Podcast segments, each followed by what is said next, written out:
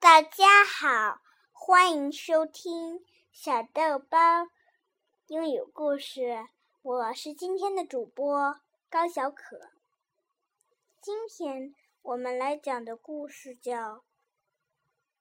A Sneak in the Snow》。Nip and Nap, come snuggle up.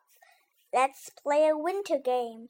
I'll tell you about a funny guy. You try to guess his name. This guy is cool, so cool he's cold. He'll leave you feeling chilly. Be careful standing close to him. Uh oh, watch out there, Millie. He's got a knack for freezing stuff. Don't let him touch your fur. He'll freeze your cold with one tap. That isn't yummy. He zipped right back that sneaky sneak. That tricky little tricker.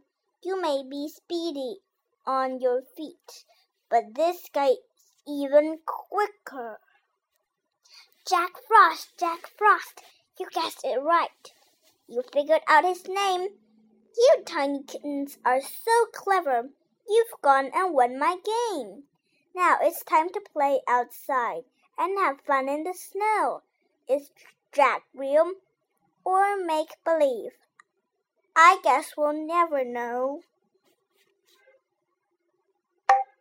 Cool, cool, woohoo! 我的故事讲完了，谢谢大家。